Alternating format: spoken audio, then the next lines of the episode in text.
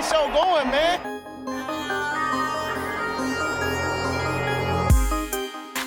Angelo, what an interception! Steps into it, pass is caught! Diggs! Sideline! Touchdown! Unbelievable! Ihr hört Cover 3, der Podcast für Fantasy Football. Moin und herzlich willkommen zu einer neuen Folge Cover 3, der Fantasy Football Podcast. Mein Name ist Timo. An meiner Seite der Björn Schön, guten Abend. und der Rico. Moin. Ich muss euch heute enttäuschen. Ich muss Du leider hast- wieder arbeiten. Du hast keinen Stat rausgesucht. Ich habe keinen geilen Stat gefunden. Oh. Ah, ja, ich weiß, es ist enttäuschend. Ich verspreche nächste Woche Besserung.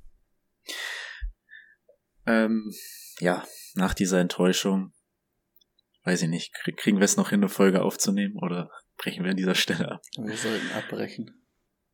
Ja, okay. Aber ich glaube, die Leute haben Bock auf ähm, ein paar Hot Takes von uns heute zu unseren Breakouts, Busts, Sleepern und Values. Doch bevor es dahin geht, wird Brady gleich die News machen. Davor noch erwähnen, ich glaube, wir losen nachher noch aus, oder? Habt ihr dafür noch ein paar Minuten? Wir haben jetzt nichts vorbereitet, aber Wir haben es nicht vorbereitet, aber ich glaube, das kriegen wir noch hin. wir kriegen wir schnell hin, oder? Für Ja. euch, für euch habe ich immer Zeit. Top. Dann wird nach dieser Folge noch die Draft-Reihenfolge der Hörerliga ausgelost. Einer Ja, oder beiden? Schauen wir mal, was wird. Was wird? Nicht aufgeregt. Breaking News. Nicht aufgeregt sind auch die NFL-News. Ich habe ganze vier Stück. Die werden sich richtig abgehen. Ähm, John Johnson ist zurück bei den Rams.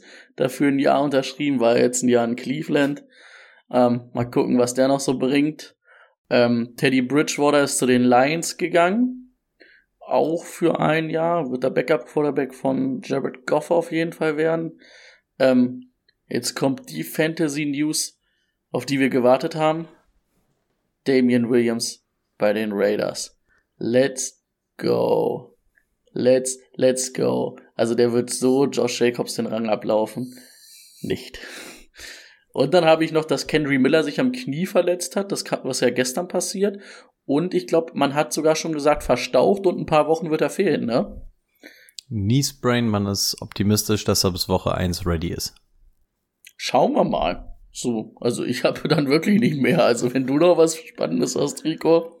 Ja, sehr, sehr dünn. Ähm, Trey Flowers ist zurück zu dem Verein gegangen, der ihn groß gemacht hat, und zwar zu den Patriots. Für einen sehr schmalen Taler habe ich gesehen. Also ich glaube, den könnte man mit 10 Dollar Cap Space, Dead Money mäßig wieder entlassen, wenn es nix wäre oder so, aber jetzt nicht so ultra Fantasy relevant. Weiß nicht mal, ob der letztes hatte, er letztes Jahr irgendwo einen Vertrag. Hm, Ich glaube, der war noch bei den Dolphins, oder? Ja, da ist er dann irgendwie ganz schön rumgetigert, aber auf jeden Fall keine tragende Rolle mehr nirgendwo gehabt. Nö, das nicht. Dann hatten wir noch, dass sich Cardinals Running Back Marlon Mack nach fünf Tagen ähm, auch direkt wieder das Season-Ending zugefügt hat. Ähm, die Achillessehne ist gerissen. Hatten wir das schon? Nee, ich glaube, wir hatten die Verpflichtung, ne? Also das Ganze ist dann jetzt im Zweifel auch schon wieder vorbei. Ähm, zumindest kam jetzt auch die Bestätigung. J.K. Dobbins wurde soeben von der PUP-Liste aktiviert. Das heißt, da hat man Chancen, dass er zum Saisonstart ready ist. Und Jonathan Taylor soll angeblich nach Informationen von Head Coach Steichen äh, nächste Woche wieder am Training teilnehmen. Das heißt, auch das wäre ein Indiz, dass ähm, die ganzen Beef-Sachen da noch mal ein bisschen nach hinten geschoben werden und der Junge eventuell doch in Woche eins ähm, spielen würde. Es bleibt abzuwarten. Ansonsten, ja, falls ihr schon ein bisschen Preseason geguckt habt, allzu viele Starter waren jetzt noch nicht ähm, mit dabei. Aber es hat sich dementsprechend auch Gott sei Dank ähm, meines Wissens nach auch keiner von den großen Startern auch verletzt im Preseason Woche 1. Ähm, und The Zone ist richtig scheiße für den Game Pass. Das wären so meine News, die ich aus der letzten Woche habe. The Zone hier zuhören, macht das mal ordentlich. Ich habe es zweimal versucht und bin zweimal eingepennt. Also wirklich diesen Screensaver, das ist die letzte Frechheit überhaupt. Und ich habe auch gesehen, also die Leute Aber daran sind, arbeiten die, oder? Ja, keine Ahnung. Also La- Laser hat, hat die Damen da ja mal direkt nach dem ersten Spiel auf den Pott gesetzt und da hieß es, ja, doch, eigentlich schon. Aber der Zone hat's nie gemacht, ne? Also auch diese Do Donnerstagsspiele, die sonst immer, immer waren, so. die waren immer so. Aber das es war ist, ja auch beim nicht mal normalen Programm so. so. Ja, genau. Aber es, es geht halt wirklich gar nicht, weil gerade um Nacht, Nacht zum Eins, wenn dann da die ganze Zeit dieser Screensaver läuft. Me Also mega, so- mega was- geil, wenn du nachts Football guckst, da Pause ist und ich mir dann so ein bisschen Serie B-Stats angucken kann. Das ist immer, das interessiert mich eigentlich immer richtig, wenn der Serie B gerade richtig abgeht. Ja, und jetzt sind es nicht mehr die. Es ist jedes Mal die gleiche Musik im Hintergrund mit Ah, schlechten. Football-Sounds. Ähm, und du siehst immer nur irgendwelche einzelnen Spieler mit vorgefertigten Screenshots quasi. Also es ist so stumpf.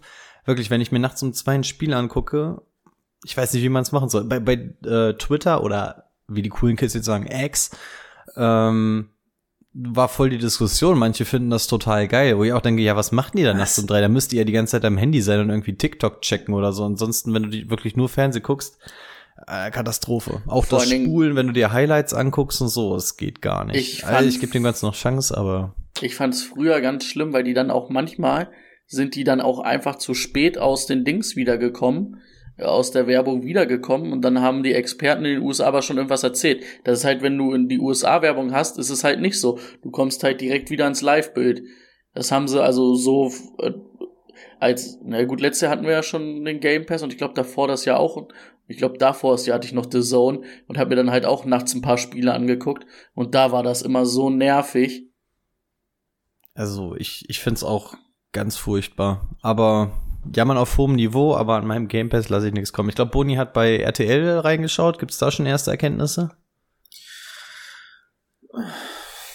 Ich habe gehört, die Jana soll wohl ganz gut abgerissen die, haben. fa- die, war wohl die fand cool. ich richtig gut. Das war so, die, die hat wirklich, da kannst du dir nicht vorstellen, dass die dann zwischendurch wieder Seriosität reingebracht hat. Und die hat halt auch tatsächlich, die ist einfach, also die hat sogar ein bisschen Ahnung und macht ja eigentlich nur so die, also die kommentiert ja nicht das Spiel, sie macht ja so diese, diese Übergänge zwischen den Kommentatoren und dem Netman und aber das war echt richtig gut. Also Gibt's wieder einen Netman, ja? ja, ja. Der Mann war, ich weiß nicht, ob der Mann einfach noch ein bisschen nervös war, weil es sein zweiter Auftritt war, aber hm, Ich habe nur gesehen, dass sie sich ein relativ dickes Studio hingeknallt haben, ne? Mit Außenbereich und sowas. Hatte ich irgendwie auch nur Videos von gesehen. ja, und der Sumo und Stecker, also Stecker, äh, boah, Hey, der, Junge. der hat sel der hat selbst Football gespielt und hat immer so komische Takes zwischendurch und oh, weiß ich nicht. Also, ich nicht von überzeugt. wir sind sehr überzeugt von der Preseason-Übertragung bis dato. Es kann nur besser werden. Hm? Schauen wir mal, Ey, ich was. hab, also ich habe nur, ich habe nur die erste Halbzeit Saints äh, Chiefs. Ähm, Chiefs geguckt und muss sagen, Derek Carr hat diesen ersten Drive richtig geil gespielt. Also Der war richtig solide, äh, hat er echt den Ball runtergejagt da. runtergejagt. Und das, obwohl Olave noch einen Drop hatte. Als einziger. Ich bin auch die ganze Zeit so heiß, wenn ich dann irgendwo Starter sehe und so, aber dann überlegst du auch wieder, okay, du weißt nicht, gegen was für eine Second String Defense laufen die gerade oder ähm, ja, was ist generell Phase. Also ich hatte mich immer gefreut, wenn ich mal einen Starter gesehen hatte, wusste aber auch nicht, okay, wie kann ich das denn jetzt einschätzen? Auch als Bryce Young ähm, Samstagnacht irgendwie rausgekommen ist, dachte ich auch so, ey geil, ähm, mal ein bisschen Bryce Young gucken und du weißt auch so gar nicht so, ja, Boah, gut, ist das wie- jetzt der wie 18. viele, Cornerback Wie viele, oder? wie viele Drives hat der gespielt?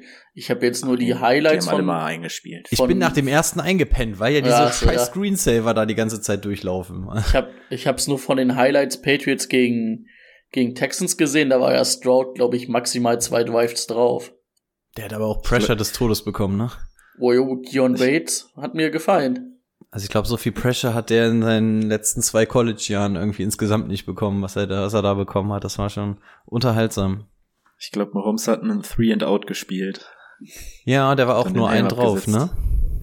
Ich glaube, danach äh, durfte, wer war denn das? Blaine Gabbard, ne? Ja. Und noch Äh.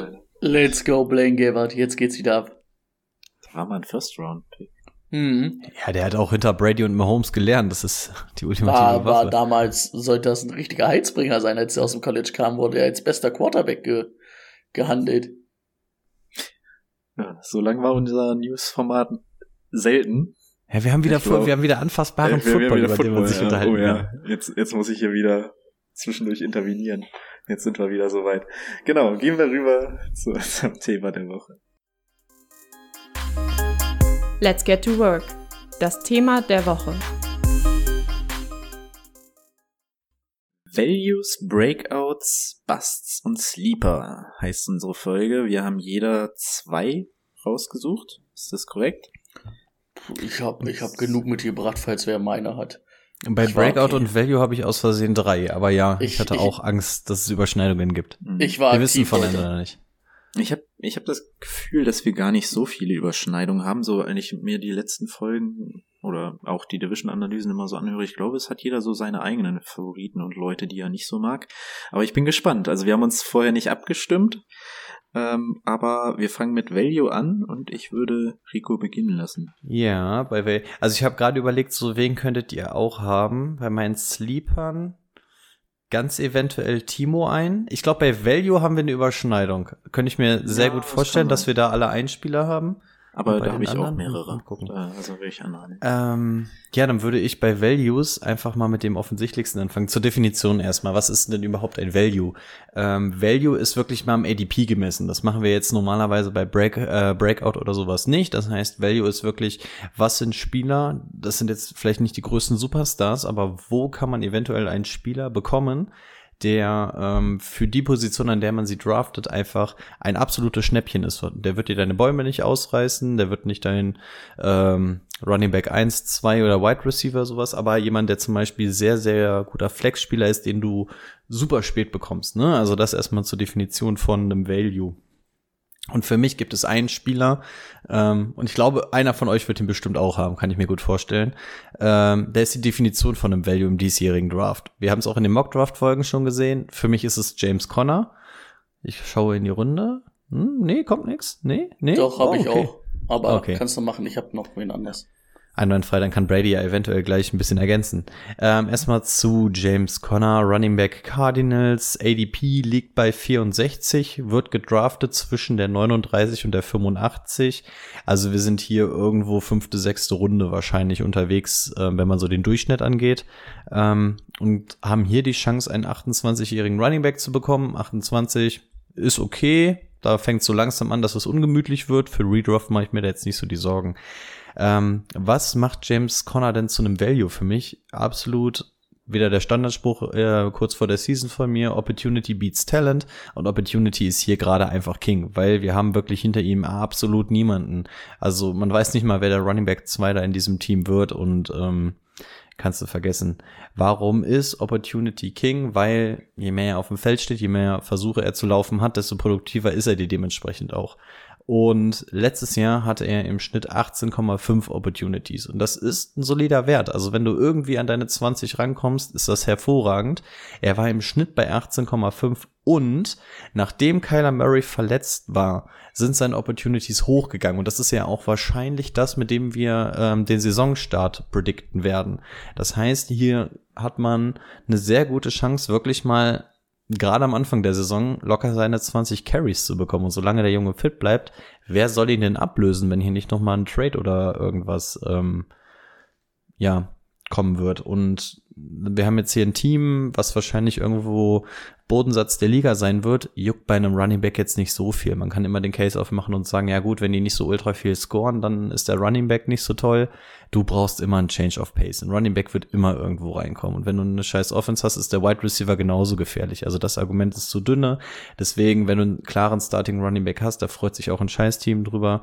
Ähm, ja, und James Conner für mich hier jemand, den du ähm, ja mit ganz viel Floor eventuell sogar auf äh, Running Back 2 packen könntest in deinem eigenen Team und das in der sechsten Runde ist der Wahnsinn. Und wenn du so einen Running Back generell, wenn du einen Running Back auf der Flex-Position hast, super geil und das in der sechsten Runde, muah, nehme ich mit Kusshand weg. Deswegen für mich jemand, den ich wirklich sehr, sehr gerne im Draft einsammel, ähm, weil es einfach ein absoluter Value für mich ist. Bestätige ich so. Du hast keine Ergänzung zu Connor, weil du ihn auch aufgeschrieben hattest? Dann nee, hat Rico alles du gut deinem, gesagt. Kannst du mit deinem, deinem. Du hast nur zwei, Value hast du gesagt, Timo? Nee, Values habe ich auch mehrere und den Rest habe ich jeweils immer nur zwei. Okay, jetzt muss ich natürlich überlegen.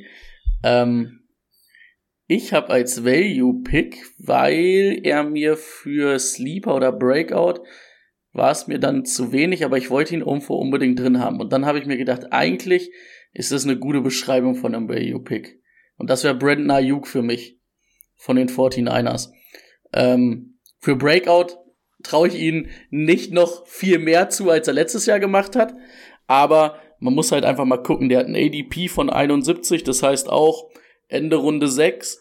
Ähm, der hatte letztes Jahr 17 Spiele, 114 Targets, 78 Reception, über 1000 Yard ähm, knapp und 8 Touchdowns. Der war Top 15 Wide Receiver in Half PPR. Ähm, und den kriegst du in der sechsten Runde. Der wird immer noch bei den 49ers oder er wird bei den 49ers die Nummer 1 Anspielstation sein. Vor einem Kittel und vor einem Debo Samuels. Also jedenfalls von den Targets her, denke ich.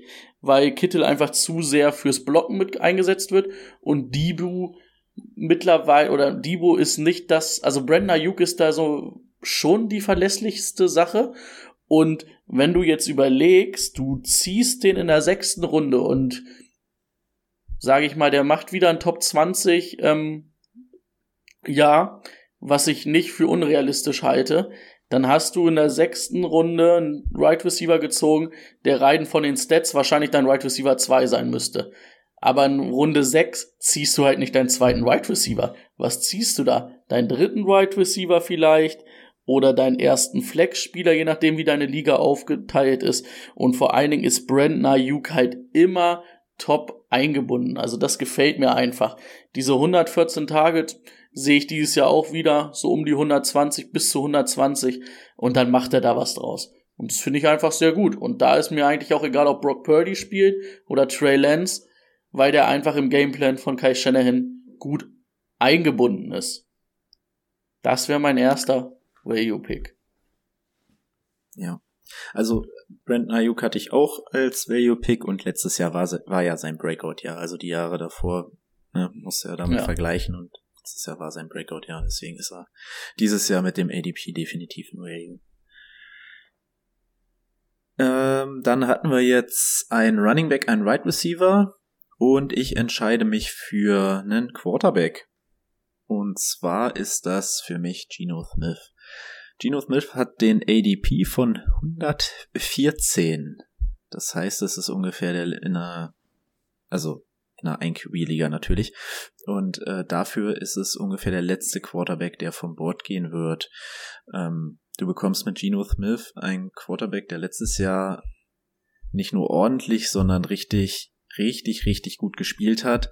Bekommt jetzt noch einen dritten Right Receiver dazu.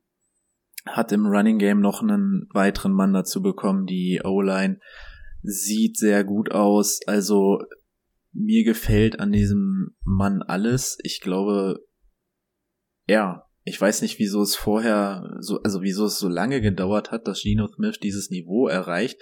Aber diese Wide Receiver habe ich ja auch öfter erwähnt, dass ich von allen dreien sehr angetan bin. Ähm, die machen es einem leicht. Und dabei hat er dann auch zwischendurch noch ein paar Läufe, glaube ich, dabei. Also ein bisschen was über den Boden geht auch noch. Für mich ist auf jeden Fall ähm, eine Top 10 mindestens drin. Ich würde ihn vielleicht sogar ein bisschen höher setzen. Und dafür, dass du ihn als Quarterback 13 oder 14 oder sowas äh, bekommst, ist das definitiv ein gutes, gutes Value. Äh, genau, hatte 68, äh, 68 Läufe für 366 Yards, 66 Yards und einen Touchdown. Also da ist, sind auch noch mal ein paar Punkte drin. Fällt mir. Agree, agree. Was habt ihr denn sonst noch als Value? Wollen wir noch machen? Wir machen noch einen, oder? Ich hätte sogar noch zwei im Angebot. Hi. Ähm, Ja, dann Ich nehme auf jeden Fall den Mann, der im selben Team ist, äh, und zwar Tyler Lockett. Auch schon öfter bei uns angeklungen, insbesondere bei Boni. Ähm, ich versuche mir auch echt ein bisschen kurz zu fassen. ADP liegt bei 73, irgendwo zwischen der 42 und 89. Super geil. Ähm, Fact, der mich komplett weggehauen hat, obwohl ich ja selber Fan von dem Team bin. Ähm, in einer Half-PPR oder besser, sprich PPR-Liga, ist er in der Top 15 der Wide Receiver gewesen in den letzten festhalten fünf Jahren in Folge. Das ist krass. Also ich finde, da, da rechnet man bei Tyler Lockett nicht äh, zwangsläufig mit, aber der hat wirklich seit 2018 Yards 960, 1097, 1054, 1175, 1033, also quasi immer die 1000 erwischt. Touchdowns 10, 8, 10, 8, 9. Ähm, JSN hin oder her, der wird wahrscheinlich irgendwo wieder in dieser Range landen und wenn wir den wieder ungefähr bei 1000 Yards und 8 Touchdowns berechnen, was jetzt so ungefähr der Durchschnitt wäre, warum sollte er dann nicht dieses Jahr wieder annähernd an der Top 15 sein? Und wenn du das Ganze dann wirklich in der sechsten, siebten Runde bekommst, ist das einfach für mich ein absolutes Value. Hatte ich auch überlegt, habe ich jetzt nicht mit drin, aber hatte ich auch überlegt. Hatte ich auch auf meiner Longlist. Shortlist? Longlist? Shortlist. Wen hast du denn noch? Wen suche ich mir denn jetzt aus hier von meinen Zweien, die ich noch hab? Ich nehme ganz unspektakulär, nehme ich Amari Cooper. Das ist für mich nämlich auch ein guter Value-Pick. Der hat ADP 43, sprich vierte Runde. Ähm, wollt ihr raten, welcher Right Receiver Half PPR er letztes Jahr war? Irgendwie zwölf oder so? Ist nah dran? Ich hätte ihn auch irgendwo in der äh, Richtung 15. Neun. Right Receiver neun. Der hatte letztes Jahr, hat seine 130 Targets in 17 Spielen gekriegt, hatte knapp 80 Receptions, ähm, 100, 1100 Yards und neun Touchdowns. Und jetzt muss man ja mal überlegen, der kriegt dieses Jahr Deshaun Watson ähm, dazu, oder er hat ja letztes Jahr dann auch schon zum Ende der Saison gespielt, aber Deshaun Watson, der lange gespielt hat, oder der jetzt endlich mal seit langem mal wieder eine Saisonvorbereitung hat und wahrscheinlich, also ein Upgrade zu Jimmy, ähm, äh, nee, gar nicht Jimmy G, wollte ich sagen, zu Jacoby Brissett wird er auf jeden Fall sein. Die haben eine gute O-Line, die haben sich jetzt sogar noch eine solide Nummer zwei geholt mit Elijah Moore, was vielleicht auch ein bisschen Druck noch von der Murray Cooper nimmt. Und wenn der Murray Cooper annähernd daran kommt, was ich ihm zutraue, und der, seien wir mal ehrlich, wenn der Top 12 abschließen würde, was ich nicht für unrealistisch halte. Also sagen wir mal zwischen Top 12 oder Top 10 und Top 15, Top 18, dann ist das ja ein Right Receiver 1 oder ein ganz guter Right Receiver Nummer 2 in deinem Team. Und den kriegst du dann in der vierten Runde oder wenn du halt, wir haben letzte Woche ja ein paar Szenarien durchgespielt, wenn du halt früh auf Running Back gehst, ähm, in den ersten beiden Runden oder in den ersten drei Runden sogar, oder auf irgendwas anderes und das dein erster Right Receiver ist, dann ist das auf jeden Fall solide, meiner Meinung nach. Und für mich ist das ein guter Value-Pick. Er hat sich so ein bisschen mehr gemausert. Er war ja früher immer, das hatten wir ja schon mal, dass er so ein bisschen up and down war. Das hat er sich ein bisschen ausgetrieben. Es ist noch nicht ganz weg, aber es ist deutlich besser geworden. Und finde ich in der vierten Runde kann man da schon von einem Value-Pick sprechen. Wenn man da eventuell einen Top 15 Receiver kriegt. Ja, es ist jetzt, also drei, Pick 43 ist Konsens, Wide Receiver 18. Ja. Ja. Also ich glaube, ich habe ihn ja auch ein bisschen höher als 18, aber nicht so viel. Bin gespannt. Oh, ich habe ihn nicht überzeugt, schade. Ja, nicht als Value-Pick so richtig. Also ich nehme ihn da, weil ich ihn ja auch an 15 oder 14 oder sowas habe in meinen Rankings. Deswegen werde ich ihn wahrscheinlich bekommen. Aber so großes Value ist es dann für mich nicht.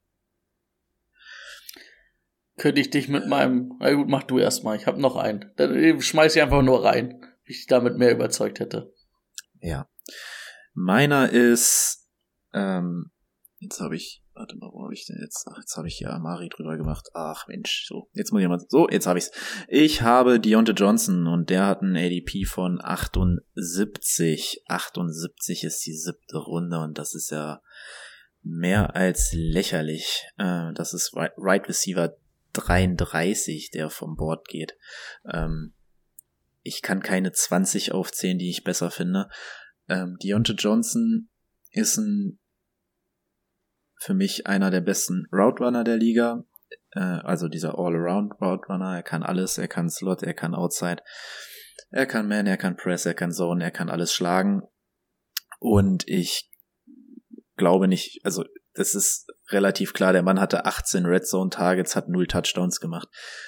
Das wird dabei nicht bleiben. Ähm, der wird Touchdowns auflegen, der wird weiterhin diese Anzahl von Targets sehen. Ich glaube, diese Offense wird sehr viel besser sein als letztes Jahr, trotz mit Canada. Ähm, und ja, wir haben eine verbesserte O-Line, ähm, noch einen Blocking Titan dazu bekommen.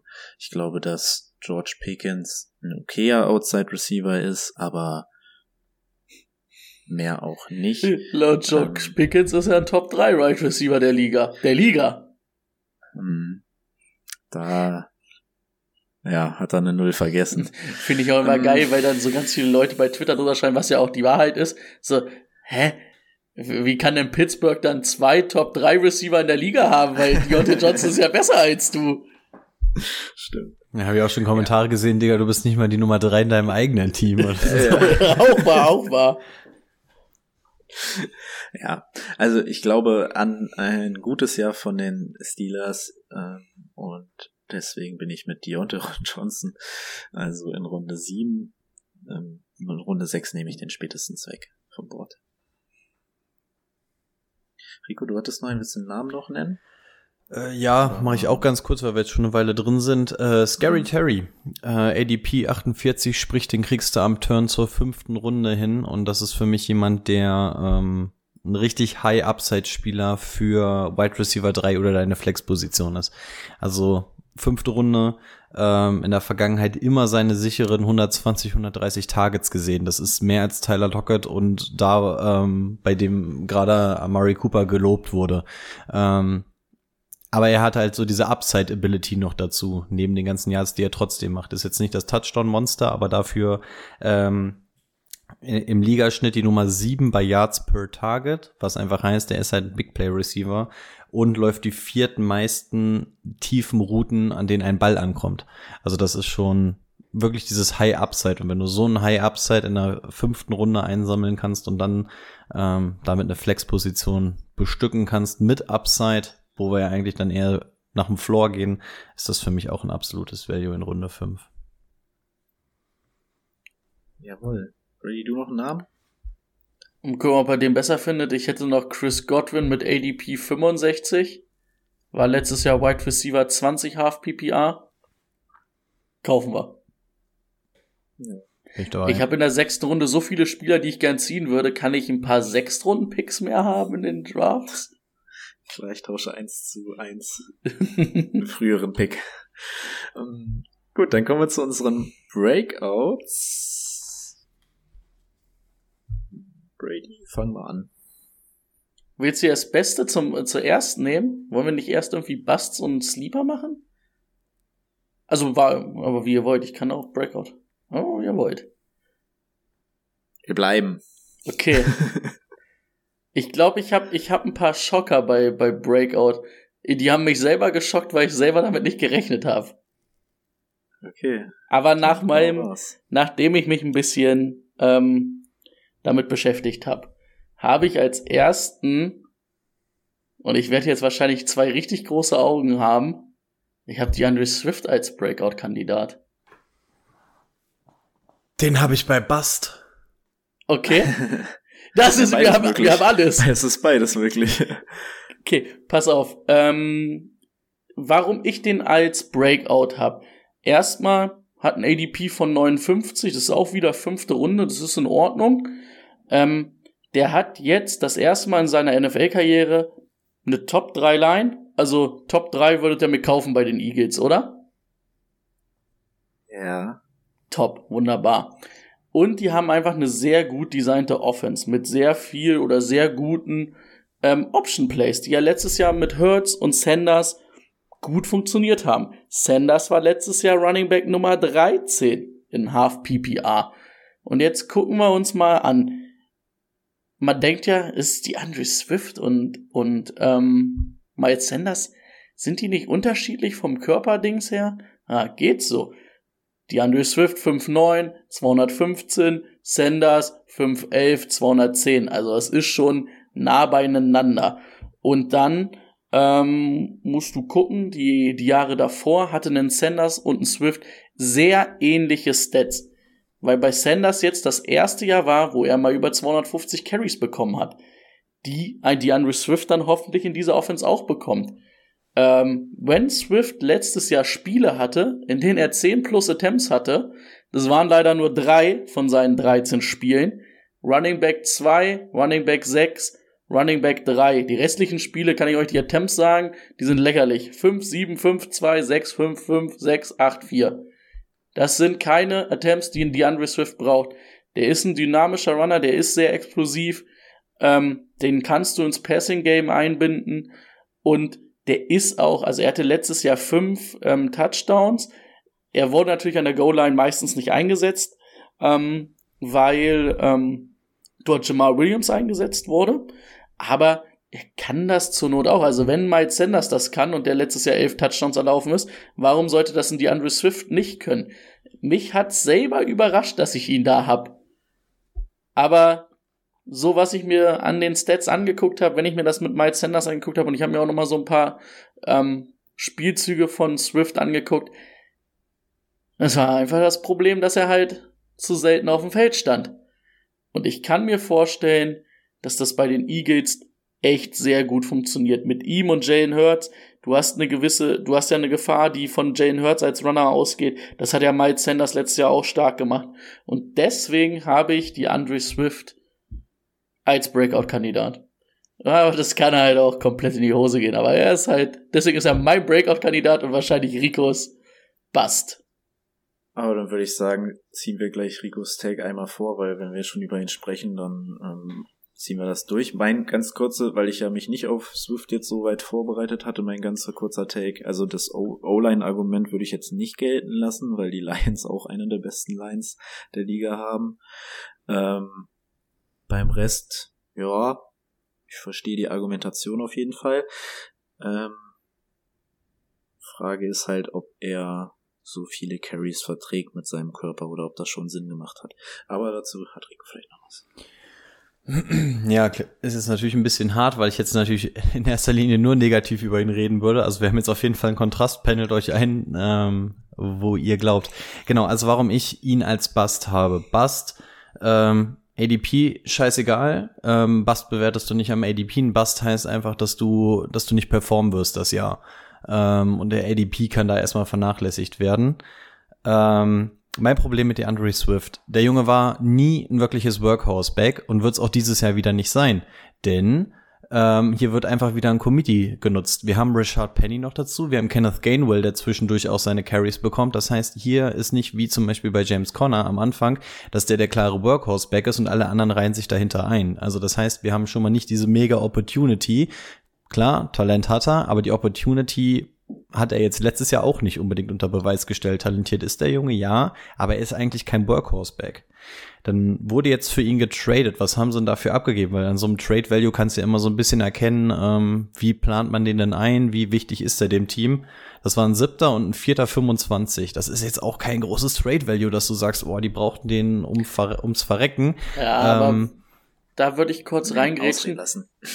Sorry, äh, weil du musst natürlich auch sagen, ne, also das war ja nach dem Jamir Gibbs, nachdem die Jamir Gibbs an 12 gezogen haben. Also da, da hattest du natürlich als Lions auch kein Verkaufsargument mehr. Ja, du hattest jetzt auch nicht so Bock, den zu haben und da irgendwas auf den Tisch zu legen. Also einen siebten können wir uns, glaube ich, darauf einigen, dass ein siebter gar nichts ist. Ähm, und ein vierter für 25. Also wie gesagt, das Value ist einfach überhaupt nicht da für mich. Ähm, da, dass er irgendwas kosten muss, ist klar ähm, dann hörst du die Sachen aus dem Camp und du hörst die ganze Zeit, dass er als Third Down Back eingesetzt wird, was einfach wieder dafür spricht, dass hier einfach ein Committee wieder genutzt wird und der Andre Swift nicht dieser Mittelpunkt dieses Teams ist. Warum sollte er auch das Mittelpunkt auf Running Back sein? Du hast du hast drei Jungs, na, sagen wir erstmal vom Talent eher zwei, Gainwell können wir da jetzt, glaube ich, ein bisschen ausklammern, hast du, um die du das drumrum bauen kannst. Das ist ein ähnliches Prinzip wie bei Kenneth Walker und auch Charbonnet. Du musst dich nicht festlegen, die spielen kein Fantasy-Football und das werden die auch nicht. Deswegen, die werden beides nutzen, so wie es ist. Und da ist Rashad Penny tatsächlich eher das Workhorse und die Andre Swift der Third Down Back. Jetzt haben wir aber noch ein weiteres Problem mit äh, Swift. Seine Ability ist ja eigentlich so ein bisschen Open Field und auch, ähm, dass er ganz gute Hände hat. Seit ähm, Hertz übernommen hat bei den Philadelphia Eagles, ist das Team so krass runtergedroppt, was Checkdown-Pässe angeht. Ich glaube, sie sind drittletzter oder zweitletzter. Ich habe es mir leider nicht aufgeschrieben, aber sind komplett Bottom Five der Liga. Das heißt, unter Hertz gibt es keine Checkdown-Pässe und das ist eigentlich das, was die Andre Swift ja gut macht. Ähm, die kriegst du da nicht. Du hast auch noch einen Rushing Quarterback dazu, was, ähm, wenn du schon kein Workhorse-Back bist, keine Checkdown-Pässe bekommst und dein Quarterback sogar laufen kann. Wo sollen denn dann die Opportunities für die Andrew Swift sein? Und die Dinger sehe ich halt einfach nicht, weswegen ich sage, das ist für mich ein Bust. Wenn du kein Workhorse-Back bist, keine Opportunity hast, kann das Ganze nicht funktionieren. ADP irgendwo in der sechsten Runde ist nett, aber wie gesagt, die die Voraussetzungen sind für mich überhaupt nicht gegeben, dass du eine erfolgreiche Saison spielen kannst, weil einfach so viele Red Flags dabei sind. Deswegen habe ich ihn mir als Bust aufgeschrieben. Cool. Also cool, dass, dass es so zwei unterschiedliche Ansichten gibt. Ich glaube, in der ganzen Expertenwelt, was Fantasy Football angeht, ist es ähnlich. Ähm, dass es entweder die Leute gibt, die sagen, jetzt, jetzt kannst du doch kommen und andere sagen, okay, das hat sich komplett erledigt. Also finde ich, finde ich gut, dass wir das hier sogar dann vertreten haben. Und am Ende ist er so Running Back relativ 35 so, so richtig Niemandsland. Nicht gut, nicht schlecht. Einfach so, ja. Ich ja, bin da. Kann, kannst ihn vielleicht noch als, also Sleeper geht ja wahrscheinlich auch nicht so richtig. Für Sleeper ist sein Name ja eigentlich zu groß. Also wahrscheinlich kannst du maximal sagen, dass das in der Mitte irgendwo Value wäre. Wenn du sagst, okay, ja gut, wenn du sechste Runde performst dann und ein Value-Pick sein willst, dann musst du eigentlich ja, ADP dritte Runde oder sowas rutschen können. Ne? Also das müsstest du gerechtfertigen können. Und dann wäre es natürlich kein Breakout. Also, also das Problem ist, meine Definition von Breakout ist auch, dass du komplett durchdrehst und mindestens in die Top 12 kommst. Das ist ein Breakout. Die Andre Swift, wir kennen seinen Namen. Ein Breakout ist, dass du Top 12 gehst. Und das, also. Ah, das finde ich schwer.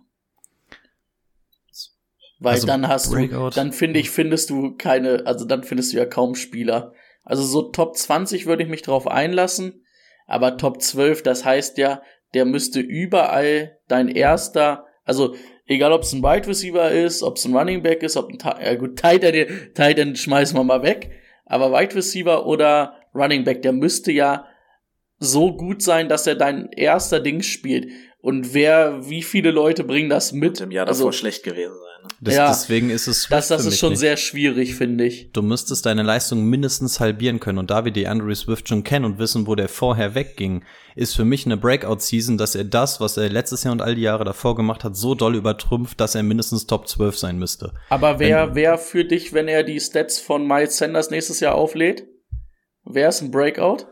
Das wäre ja Running Back 13 dann, gewesen. Ja, ja, dann, dann ist er im Vergleich zum letzten Jahr definitiv im Vergleich zu den Jahren davor, ja, ja, jein. Also im Vergleich zum letzten Jahr, ja, aber also für mich ist es utopisch, dass er auch nur ansatzweise in die Miles Sanders Riege kommt. Deswegen, ähm, ja, wenn er die auflegt, dann ist er für dieses Jahr vielleicht ein Breakout im Vergleich zum letzten Jahr. du magst auch Miles Sanders, ne? Das ist halt auch so das Ding. Den habe ich auch noch irgendwo hier stehen, ja. Weil ich finde halt Miles Sanders nicht, also ich finde Miles Sanders hat halt letztes Jahr nur vom Dings deswegen habe ich jetzt die Andre Swift da drin, weil ich glaube, dass die Andre Swift ist für mich der bessere Running Back von den beiden.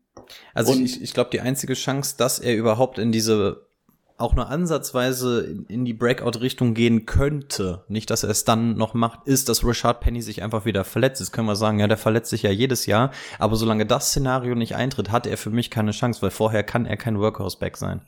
Oder hört, sagt auf einmal, ach, laufen finde ich plötzlich gar nicht mehr so geil, ich mach doch mal Checkdowns oder so. Und dann, deswegen ist es für mich einfach so unfassbar weit weg. Ich bin gespannt. Sanders war übrigens ein Running Back, den ich noch bei Value mit im erweiterten Kreis hatte. Ähm, dann würde ich einmal weitermachen, weil ihr beide jetzt schon ein bisschen bisschen erzählt Äh, habt. ein bisschen und Beef jetzt hier. mein, mein Breakout-Kandidat Nummer eins wäre Elijah Moore. Elijah Moore hat äh, als Rookie zwei wichtige Benchmarks geknackt und das waren 75% Success Rate versus Man und 80 gegen Zone. Letztes Jahr gab es dann leider diesen Bruch mit dem Coaching-Staff. Ähm, wir hatten auch einen Bruch auf Quarterback, ähm, ganz klaren. Äh, er ist ein kleines bisschen schlechter abgeschnitten dieses Jahr, aber wirklich nur minimal. Und es gibt einen Spieler, den wir vorhin auch schon genannt haben, bei dem es nicht ganz so extrem war im zweiten Jahr mit dem, mit dem Coaching-Staff, aber der hatte genauso Probleme und das war Brandon Ayuk. Und der ist im dritten Jahr, hatte der Mann dann sein ähm, Breakout und ist Wide Receiver 15 geworden. Ich glaube, dass Elijah Moore ein sehr guter Roadrunner ist und perfekt in dieses System von den Cleveland Browns passt. Brady hatte vorhin schon alles zu Deshaun Watson und zur O-Line gesagt. Das gefällt mir auch sehr gut. Wir haben ein klasse Run-Game noch dazu. Also es spricht für mich alles dafür, dass dieser Mann ähm, sein Breakout haben wird. Er war, jetzt müsste ich noch mal nachgucken, was er, was er so äh, letztes Jahr hatte. Es geht ganz schnell. Ja gut, da war er ja nicht mal in den, da war er nicht mal in den Top 70, ähm, was das Scoring angeht, hat 16 Spiele gemacht. Im Jahr davor nur 11 Spiele, ist gerade in die Top 50 reingekommen. Also ich glaube schon, dass das auf jeden Fall ein Top 20 Right Receiver werden kann. Und das war mein Breakout-Kandidat. Rico hat noch. Jo, ähm, Breakout, Quarterback. Und jetzt sind wir ähm, bei einer Person, die letzte Saison schon auf Position 8 beendet hat auf Quarterback.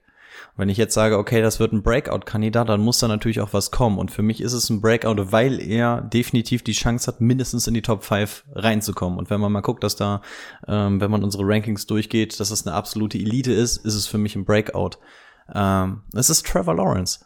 Ähm, die Werte. Du, du hast Trevor Lawrence als Breakout, du warst doch bei Trevor Lawrence so, so skeptisch hier, Mäuschen. Ich, na, ich, ich ranke ihn nicht so hoch wie ihr. Ich habe ihn ja, Ja. irgendwie 8, 9, 10 die Ecke, aber er ist für mich ein Okay. Breakout-Kandidat, dass er besser werden kann, das ohne, Okay, ohne. Zweifel.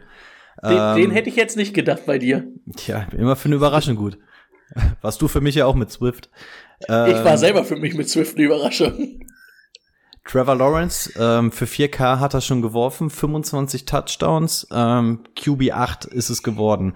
Warum hat er denn die Chance auf ein Breakout dieses Jahr? Naja, zweite Jahr unter Doug Peterson, ne, keine Frage. Das allererste Jahr ist sowieso verloren gewesen von Urban Meyer.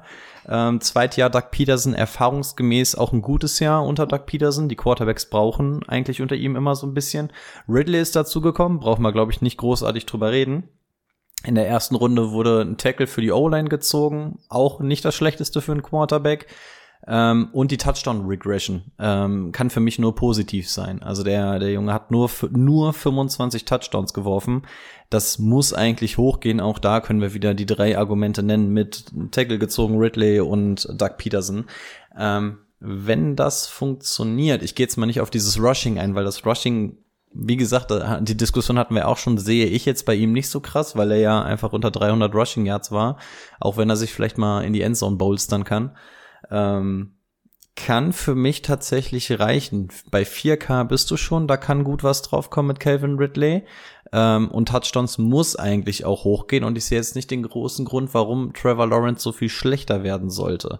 Und wenn du das wirklich auflegst, dann hast du die Chance, in die Top 5 vorzurücken.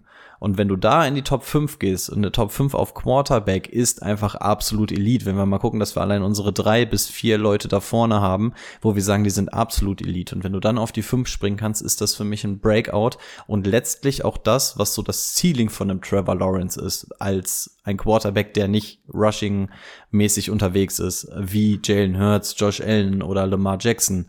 Und Patrick Mahomes spielt in einer anderen Sphäre. Deswegen, also wenn er wirklich auf diese fünf vorspringen könnte, ist es für mich ein absoluter Breakout und die Ansätze sind definitiv da. Deswegen auf Quarterback mein Breakout-Kandidat. Okay. Brady, wen hast du noch? Haben noch zwei. Könnt euch entscheiden, ob ihr mir den einen abkauft, weil da finde ich schwierig, aber eigentlich finde ich schon, dass das ein Break. Also eigentlich, also mein erster, den ich jetzt Sag reinschmeißen würde, wäre Kevin Whitley. Können wir Kevin Whitley als einen Breakout-Kandidaten bezeichnen? Der war halt schon mal sehr gut, war jetzt aber zwei Jahre weg vom Fenster. Der kann aber für mich halt die Top 10 Top 10 Receiver. und die kann er halt wieder knacken. Deswegen finde ich es schwierig. Ich wollte ihn aber, ich konnte ihn nicht weglassen. Ich überlege, ich überlege, ich glaube, ich, ich könnte Ihnen gar nichts davon einordnen. Im Zweifel noch am ehesten Value. Also ist, ist jetzt die Definitionsfrage, ne? Weil du sagst, okay, im Vergleich zu letzten oder vorletzten Jahr ist es natürlich ein Breakout, aber ja gut, sobald er auf dem Feld Kannst nur war, einen Breakout ja, haben. wenn er auf dem Kannst nur Feld stand, war er schon gebreakt out. Deswegen, ja, Ja. schwierig. Ich weiß, worauf du hinaus willst, keine Frage. Ähm, ist nur die Frage, ob er dann in die Definition passt. Aber du darfst gerne noch ein Ja. bisschen Okay, Positives dann über ihn nehme ich loswerden. dann nehme ich ihm mein, ja, über Kevin Whitley braucht man, glaube ich, nicht viel sagen. Ich würde dann eher auf meinen anderen Spieler eingehen. Der kann ich nur Ricos Benchmark mit, ich glaube, Top 12 nicht, ähm, nicht hinkriegen. Nee, es, kommt, es Aber- kommt drauf an, wo er vorher war. Ich glaube, und jetzt wird's auch wild, weil das dachte ich nämlich auch nicht, habe mich aber auch ein bisschen mit beschäftigt. Mein zweiter Breakout-Kandidat wäre Kalir Herbert. Da ist äh, Timo so geschockt, dass ich fast mein Mikro rum. mein, ich habe heute, ich habe hier heute die Schocker dabei. Ja, ich habe auch gleich noch welche. So, ADP 99, geil, nehmen wir achte Runde. Was hat der gemacht letztes Jahr? 13 Spiele, 129 Attempts, 730 Yards, 4 Touchdowns. 5,7 Yards per Attempt. Montgomery, der hatte letztes Jahr 201 Attempt, hat 800 Yards gemacht und ein Touchdown mehr. Ähm, die Offense, da werdet ihr mir recht geben, die ist schon besser geworden als letztes Jahr, oder? Diese Offense wird besser sein als letztes Jahr.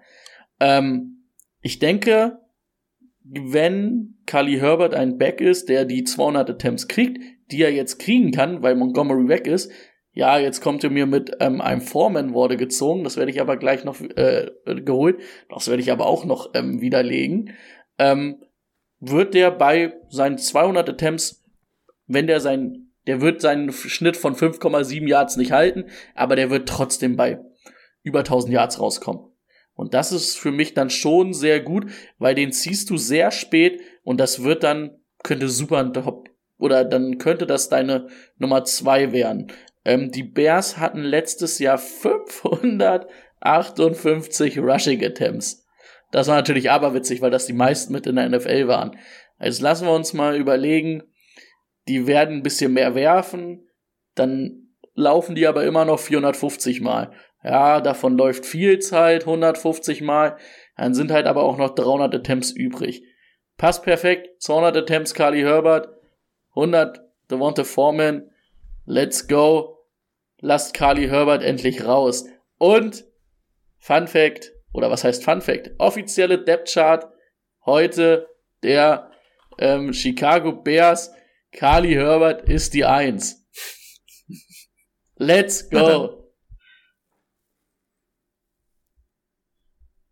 Ja? Nein? Hast du einen Was, Take dazu? was machen wir? Schwer für mich. Also ich war einer der ersten Khalil Herbert Believer. Ähm, hat, hab ihn auch in meiner Sleeper League für einen angemessenen Preis meiner Meinung nach bin ich ihn noch losgeworden und weiß immer noch nicht so ganz, ob ich froh bin, dass ich ihn los bin oder nicht. Ähm, ich überlege gerade erstmal für mich, ob er für mich ein Breakout-Kandidat wäre. Tendiere aber dazu, dass er eher Richtung Sleeper gehen würde. Ähm, definitionsmäßig ist es halt super schwer wieder. Also er war letztes Jahr Running Back 39. Von daher würde ich mal behaupten, wenn du sagst, okay, der geht in die Top 20, dann hat er sich quasi, äh, quasi um das Doppelte verbessert, dann kannst du schon sagen, okay, ist wahrscheinlich dann schon eher Richtung Breakout. Deswegen, also definitionsmäßig super schwammig, was von beiden es jetzt ist. Ich weiß, worauf Brady hinaus will. Für mich ist die Definition von Breakout nochmal deutlich, deutlich sicherer als die von einem Sleeper. Ähm, und deswegen wäre es für mich wahrscheinlich noch eher Richtung Sleeper, weil ich nicht mehr zu 1000 Prozent davon überzeugt bin. Vielleicht habe ich mich auch nur reingeredet, weil ich ihn in der Dynasty hatte. Ähm, ich, also ja, ich verstehe, warum du ihn Richtung Breakout setzen kannst oder es tust. Hm, ich glaube, für mich persönlich würde es irgendwie eher Richtung Sleeper gehen, weil es dann auch irgendwie so mit dem ADP irgendwie für mich persönlich noch am konformsten geht. Aber ja, ich glaube auch, dass er der talentierteste Back ähm, bei Chicago ist. Und von daher ähm, gibt es für mich eigentlich auch keine zwei Meinungen, dass er der Starter sein müsste und kein Dante Foreman. Er ist kein guter Passblocker. Das heißt, er wird in den Situationen eher nicht auf dem Feld stehen. Vor, ist Foreman auch nicht. ich würde gerade sagen. nicht. Ich glaube, deswegen wird Roshan Johnson in dem Sinne schon mal ein paar Snaps bekommen. Du und dein Roshan Johnson. Und dann, und dann wird Foreman halt auch noch ein bisschen mit rein snacken. Deswegen hab ich, also, ja, ich habe ihn natürlich auch am höchsten von diesen drei Running Backs gerankt, aber bin da noch sehr skeptisch. Aber sowas ist ja auch immer sehr individuell. Und ähm, das werden wir bei meinen Busts wahrscheinlich, wird mir das auch noch um die Ohren fliegen. Aber kommen wir erstmal zu meinem zweiten Breakout-Spieler und das ist, wer hätte es gedacht, Running Back J.K. Dobbins. J.K. Dobbins, wir haben es vorhin gehört, gerade von der POP-Liste runtergekommen. Und wenn wir uns ähm, Sanders Karriere angucken und die hier daneben liegen, sehe ich sehr viele Parallelen. Also diese Offense wird aus allen Rohren feuern, im Lauf, im Wurf, was der Quarterback angeht natürlich, aber auch der Running Back wird davon profitieren. Wir haben jetzt wieder die News bekommen, dass gar nicht klar ist, wer die Nummer zwei dahinter ist, ob es Gus Edwards oder Justice Hill ist, der sich wohl ganz gut im Trainingslager macht, Trainingscamp macht. Und das zeigt mir, Gus Edwards ist keine Nummer eins. Ähm, wir haben hier die klare Nummer eins, wenn der Mann fit ist. Ähm, womit wir bei Sanders ja auch immer ein bisschen Probleme hatten. Äh, zu Anfang seiner Karriere. Ähm, glaube ich, dass hier dieses Breakout-Potenzial auf jeden Fall da ist. Und die, Touchdowns in eine ähnliche Richtung gehen wie bei M. Sanders letztes Jahr. Kann ich mich mit anfreunden. Ah, den kaufe ich, schön. den kauf ich dir nicht ab. Äh, Du warst noch nie JK-Fan. Ähm, Haben wir noch wen? eine, eine gewisse Unsicherheit liegt natürlich immer auch bei einem Breakout. Ne? Also da, da fragt sich auch nur, wie hoch sieht man den Widerstand und ja, ne, immer auch ein bisschen individuell, aber ja, ich glaube, die Chancen stehen schon ganz gut, gerade wenn jetzt auch die News kam, dass er von der POP kam. Äh, also ich, ich hätte noch einen, ähm, also eigentlich habe ich drei, aber ich würde es dann auf zwei beschränken. Da, Ähm, darf ich kurz noch was zu mhm, Dobbins klar. sagen? Warum ich das nicht so ganz mitgehe? Weil ich finde halt, okay, ist mir egal, ob Gus Edwards die zwei oder Justice Hill ist. Aber ähm, die haben ja, also Gus Edwards hat in der Zeit, wo er Dings war, auch immer über 100 Attempts bekommen und weit über 100. Und jetzt wird das eine Offense sein, die viel mehr wirft und Lemar immer noch selber läuft. Also meinst du, da kommen so viele Attempts zusammen? Also ein Sanders hatte letztes Jahr 250 Attempts. Die sehe ich bei Dobbins ganz ehrlich nicht. Weil dafür dann mit Hill und mit Gus Edwards, also Gus Ed ich finde ja Gus Edwards gar nicht so verkehrt, ähm, ist zu solide und dann halt Lemar, der noch läuft. Also ich finde es dann halt schwierig, dass er dass er nicht zu viel kriegt, aber damit mache ich mir auch eigentlich gerade mein Carly Herbert-Dings kaputt, ne? Mer- Merke ich halt auch. Es ist halt wirklich schwierig. Es ist halt wirklich, an wen du, an wen du glaubst. Ich bin halt kein, kein J.K. Dobbins-Believer, bin ich ehrlich bin. Aber ich kann dir jetzt, wo Also- ich selber sage, ich, ich würde mir halt auch mein Take kaputt machen von äh, Carly Herbert, ne? Also es ist dann halt, Rico hat das eben ganz gut gesagt, ne? Ist dann halt, wer, an wen man mehr glaubt. Für mich hast du tatsächlich eher Swift beschrieben, weil das waren genau die Takes, die ich bei Swift Ja, gesagt geht habe. auch, geht auch, geht auch. Ge- Genau, also, also genau das war, dass du gesagt okay, da kommt man nicht auf die Temps, da sind noch Leute daneben, dann läuft der Quarterback selber. Ja. Also das war genau das, warum ich zum Beispiel einen Bust bei äh, Swift sehe. Ja, ich, Also- ich merke das schon. Aber du, also Gus Edwards hat halt auch 100 Attempts bekommen, bevor J.K. Dobbins in die Liga kam und in dem ersten Jahr hat J.K. Dobbins auch nicht alle Spiele gemacht und deswegen, ähm, ja, ich glaube, wenn der eine fitte Saison hat, dann wird auch ein Gus Edwards nicht äh, irgendwie gefährlich werden. jetzt, jetzt könnten wir eine kleine Wette machen. Wa- Was ist reeller? Die Andre Swift 17 Spiele oder J.K. Dobbins 17 Spiele? Ich schreibe sie mir gerne auf. Also, ach so, ach so, wer mehr Spiele macht. Ist für Ja. mich auch wieder ein Unterschied, weil der eine ist ein Workhorse-Back, der andere stand jetzt irgendwie vielleicht ein Three-Down-Back und dann hältst du natürlich ein bisschen länger durch. Also ah, es ist echt schwierig. Crazy. Ja, schauen wir mal. Ich, nehme bin- einfach ein bisschen ich Wind aus den. Segeln und, und, und wirf einfach, werf einfach noch mal schnell einen rein bei Breakout. Ähm, es ist für mich Jerry Judy, denn Jerry Judy, da ist der jetzt, Respektlos. jetzt bin ich wieder, jetzt werden Brady und ich wieder aneinander geraten, weil der da einen anderen Receiver vorne sieht im Team. Ähm, warum ist Jerry Judy kein Breakout? Jerry Judy ist irgendwie okay. Ne? Also seit er in der Liga ist, ist er irgendwie okay, mit der Tendenz zu gut. Ähm, vor drei, vier Jahren saßen wir noch hier und haben uns unterhalten. Da kommen zwei Receiver in den Draft, die sind beide interessant. Äh, CD Lamb und Jerry Judy. Und keine Ahnung, wer davon besser ist. Fanden wir beide total toll. Und Jerry Judy ist seinen Ansprüchen immer hinterhergelaufen. Jetzt hast du letztes Jahr Russell Wilson bekommen und dachtest, jo, jetzt endlich hat er den Quarterback, den er dafür braucht. Arschritze, hat wieder nicht funktioniert. Warum sollte es aber funktionieren? Zwei Sachen. Der Junge ist 24 Jahre alt und Sean Payton ist jetzt da. Und eigentlich sogar drei. Russell Wilson kann nicht schlechter werden. Also wir haben alle irgendwie gesagt, ja, sowohl bei den Browns als auch bei Sag den, das bitte nicht. bei den Broncos ähm, wird der Turnaround ist eigentlich nur eine Frage der Zeit. Also es muss eigentlich passieren, ansonsten müsste es mit dem Teufel zugehen. Ansonsten Jerry Judy, warum kann es klappen? Ja, wie gesagt, 24, da ist halt noch so viel Luft nach oben, ne? First Round äh, Potenzial, äh, Draft Potenzial gehabt. Ähm, der hat sogar 2022 100 Targets gesehen. Da ist für mich gar keine Frage, und zwei Spiele auch verpasst. Also das ist für mich gar keine Frage, dass der auch in diese Range kommen kann, wo wir auch bei einem Amari Cooper und so gesprochen haben, dass der Richtung 130 Targets oder so gehen kann. Das wären nur 30 Targets mehr. Also mach mal zwei Spiele mehr, lass da mal eine positive Regression reinknallen. Ist für mich alles nicht weit hergeholt. Ähm, und dann die individuelle Klasse von ihm ist für mich einfach immer noch unbestritten. Ähm, ist Nummer 6 bei Yards After Catch. Also das ist einfach eine individuelle Klasse, die du ihm nicht nehmen kannst. Du musst den Jungen dann einfach nur füttern. Ähm, ansonsten ähm, ist er auch 12. Yards per Run. Also das funktioniert auch alles. Das ist einfach eine individuelle Klasse, die er mit sich bringt. Wenn da einfach das Surrounding ein bisschen mitspielt, dann ist es, glaube ich, genau das, was ihn immer an diesem Breakout gehindert hat, dass er immer irgendwo Richtung 25 oder so gerutscht ist und da halt wirklich die Möglichkeit hatte, lass den mal richtig füttern, das Potenzial hatte, dann kann der in die 15 bis in die 12 vielleicht sogar vorschießen. Ähm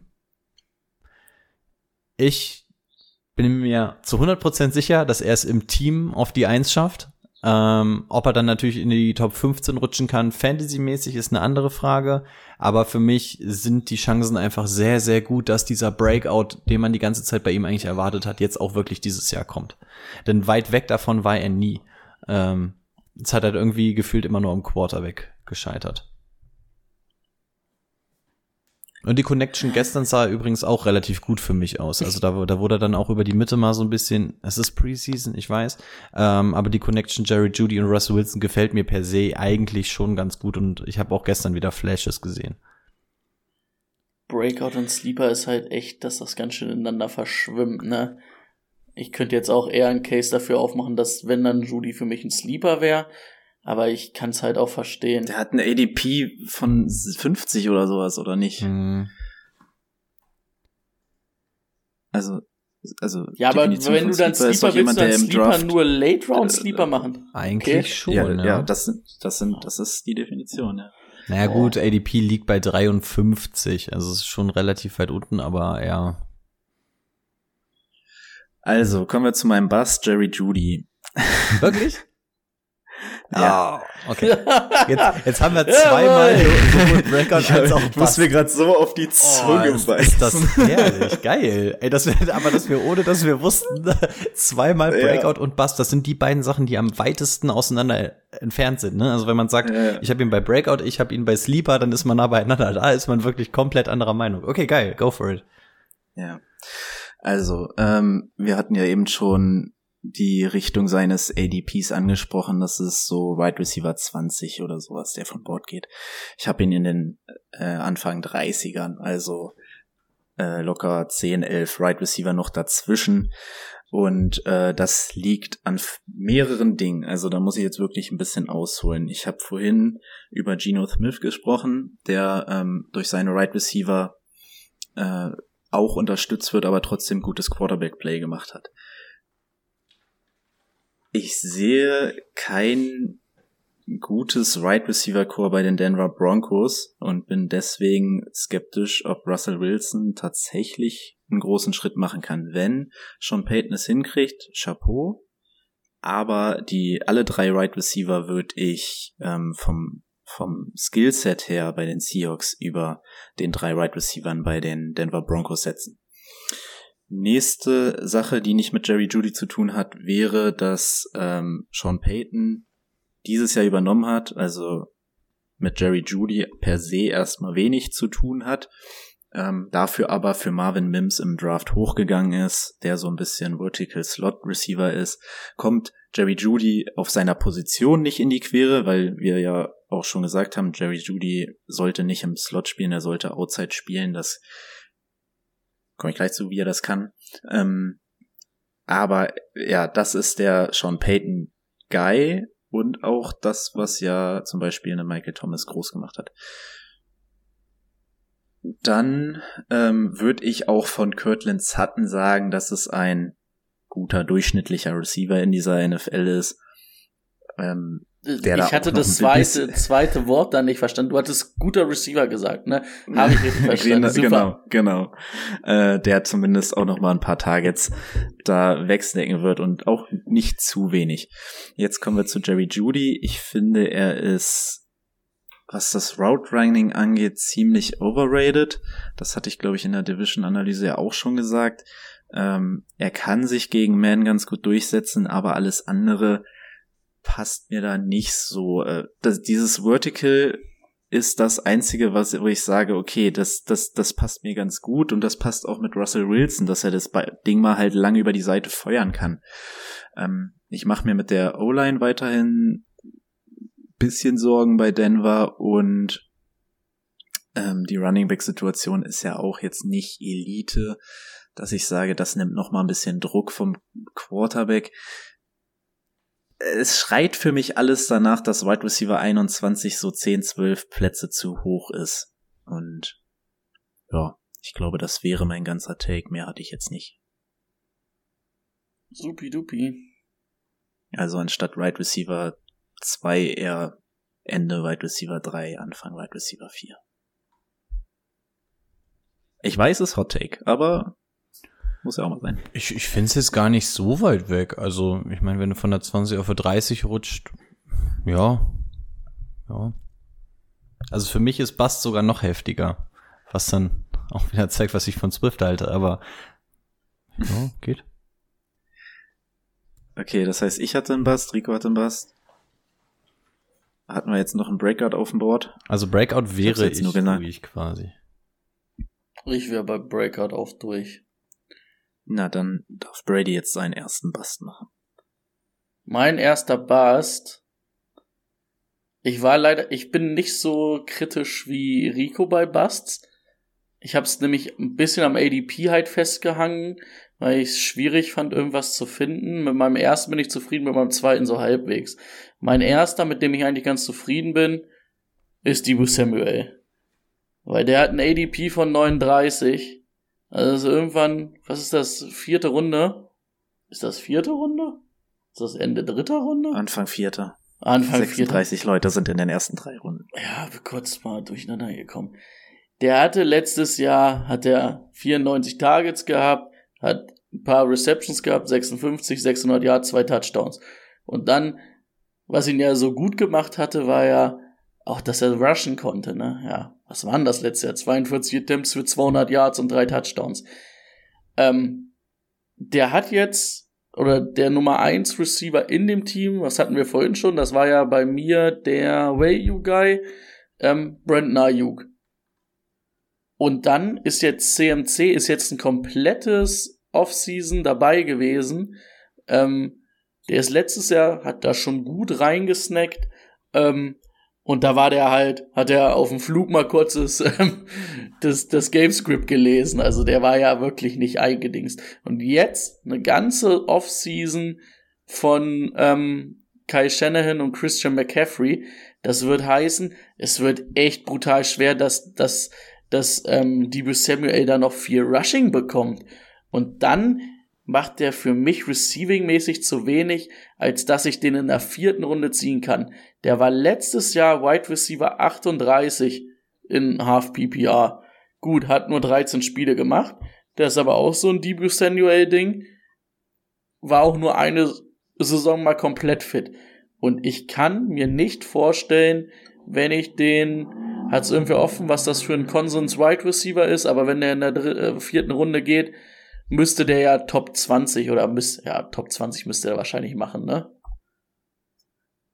Und ich sehe nicht, wie Debut Samuel Top 20 macht.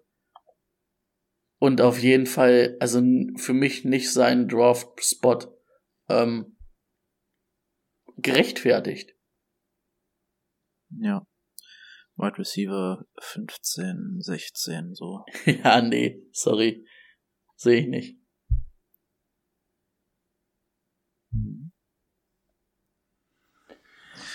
Das sehe ich auch nicht.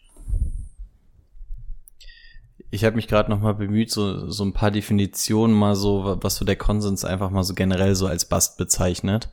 Ähm, also die machen es weder von ADP noch von irgendwas abhängig, sondern das, was hier so steht, ist, these guys are not guaranteed to fail, but have some things working against them and represent a high risk situation for fantasy managers.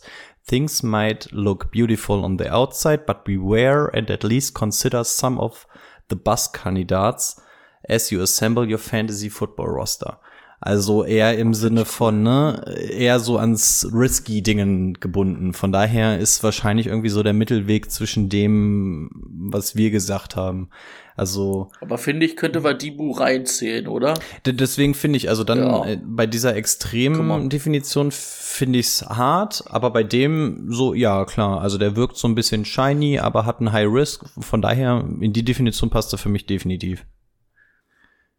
So, da. Rico. Jo, dann mein nächster Bust-Pick ähm, ist jetzt, wie gesagt, wenn wir ADP ausklammern, passt es besser. Es ist für mich nämlich OBJ. Ähm, also dieses ganze Ding, ähm, ich glaube, da sind wir tatsächlich alle sehr, sehr nah beieinander. Also wir sagen alle, dass OBJ dieses Jahr einfach nix wird. Ähm, 30 Jahre mittlerweile ist so diese magische Zahl bei Wide Receivern sehr gefährlich. Ähm, 22 komplett mit ACL-Tier ausgesessen, das heißt auch ein Jahr lang nicht gesehen. Ähm, der Mann war kein Top 12 Wide Receiver mehr seit 2016. Also der Name OBJ ist irgendwie immer noch so ein bisschen glamorous ähm, seit 2016. Wir sind mittlerweile in 23. Also das ist schon ein bisschen her. Ähm, und Fun Fact, also wollte ich fast gar nicht glauben. Ich weiß nicht, ob es an äh, an den Quarterbacks liegt, aber eigentlich, wenn man sich die mal so anguckt, dürfte es eigentlich nicht der Fall sein. Seit 2018 hat er nicht mehr über 55 Prozent seiner Targets gefangen. Ähm, also diese Magical Hands, die irgendwie noch so OBJ-mäßig von aus den Giants-Zeiten bekannt sind, ähm, ist auch ganz, ganz großer Mythos. Und dann gucken wir uns mal an, was haben wir denn ansonsten noch so bei Baltimore, was Chancen hat. Ähm, dass Mark Andrews mehr Catches haben wird, brauchen wir uns, glaube ich, nicht drüber unterhalten.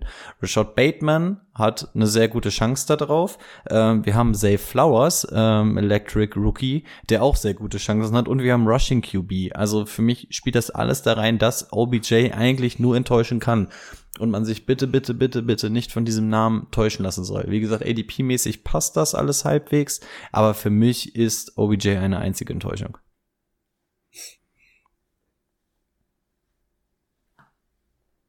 Jupp.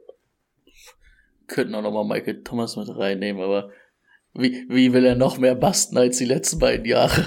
True. Was hast du denn noch so für uns? Ich? Mhm. Wir sind jetzt. Sleeper hatten wir noch nicht, ne? Wir machen jetzt wahrscheinlich. Nee, achso, noch, ich bin noch bei, ich bin noch bei Bast. Ich hätte Okay. noch einen bei Bast. ich habe auch noch einen bei Bust.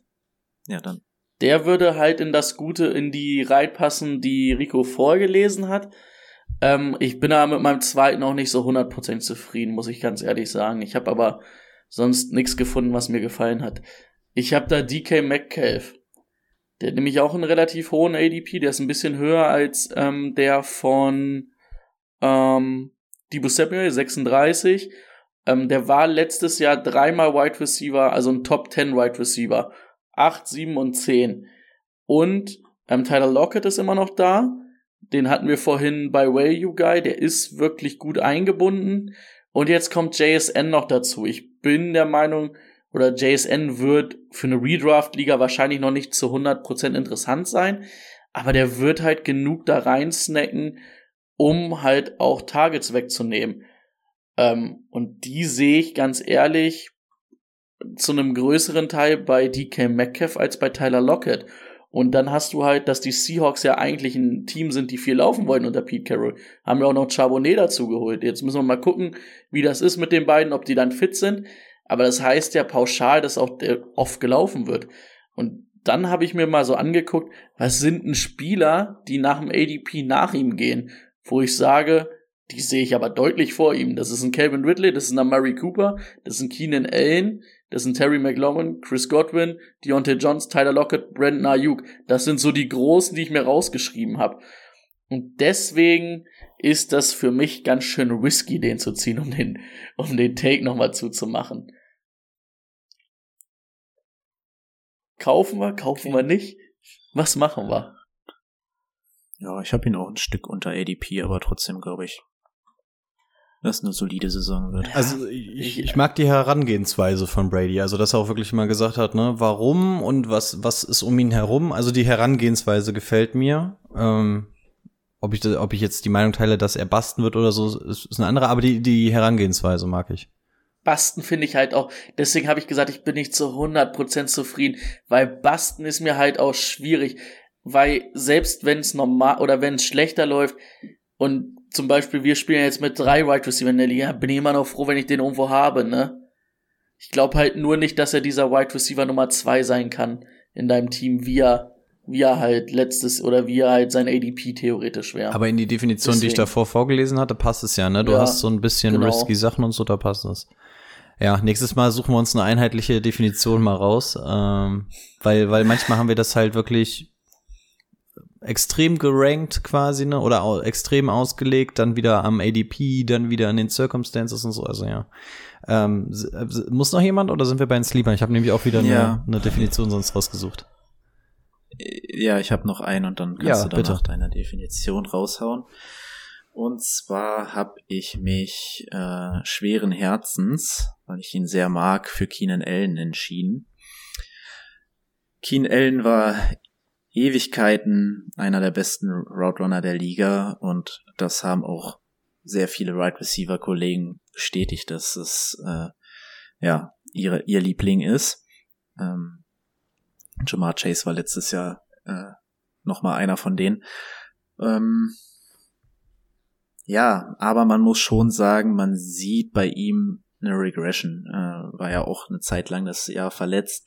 Aber als er zurückkam, hat er nicht mehr das zeigen können, was er äh, zwischen 2015 und 2020 abgeliefert hat. Weil das war ähm, absolute Elite und danach ging es stetig für mich bergab und mittlerweile ist es für mich so, er hat letztes Jahr 57 Prozent ähm, oder äh, wie viel hat er im, im Slot gespielt? Ich glaube knapp über 50 Prozent das muss jetzt langsam hochgehen Richtung 80, weil er es außen einfach nicht mehr, nicht mehr so hinkriegt. Also er ist nicht mehr dieser Man-Press-Beater, der er mal war. Ähm, ich glaube, das Team äh, mit der Verpflichtung von Kellen Moore hat auch vor, mehr in die Tiefe zu gehen mit den Pässen. Das heißt weniger über Eckler und über äh, äh, Keenan Allen, oh Gott, schwierig, ähm, durch die Mitte zu werfen.